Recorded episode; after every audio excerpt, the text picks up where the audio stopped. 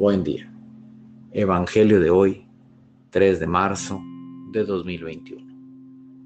Mi nombre es Ignacio Salinas, pertenezco a la Iglesia San Patricio del Ministerio de Estudio Bíblico Nazarenos Católicos, del Santo Evangelio según San Mateo, capítulo 20, versículos del 17 al 28.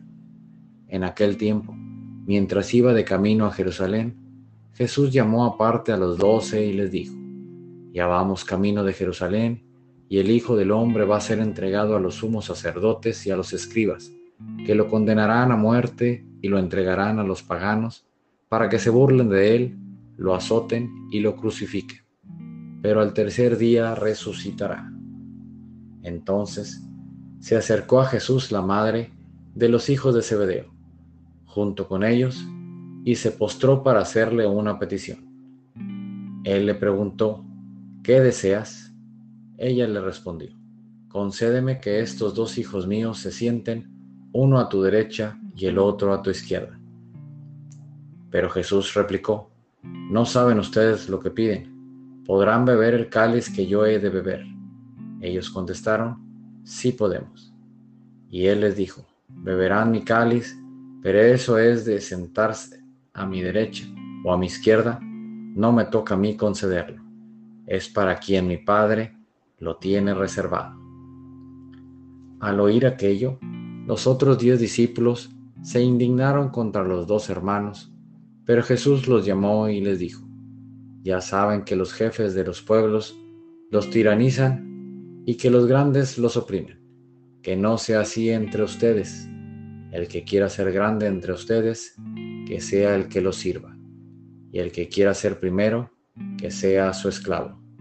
Así como el Hijo del Hombre no ha venido a ser servido, sino a servir y a dar la vida por la redención de todos. Esta es palabra de Dios. Gloria a ti, Señor Jesús. Reflexionemos. En este Evangelio Jesús nos recuerda que seamos humildes que no queremos ser más que nuestros hermanos, que no queramos tener el poder a costa de los demás. Busquemos la simplicidad de nuestra forma de ser y evitemos atropellar a las personas por querer obtener las cosas materiales.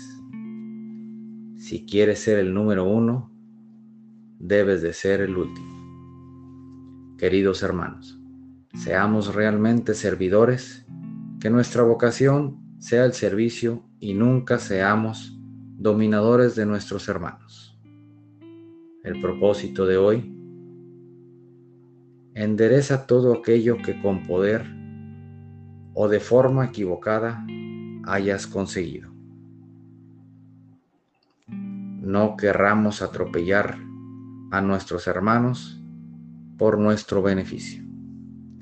Oremos nada te turbe, nada te espante, todo se pasa. Dios no se muda, la paciencia todo lo alcanza. Quien a Dios tiene, nada le falta. Solo Dios basta. Vayamos con alegría a proclamar lo que Dios nos ha enseñado. Que tengan un excelente día.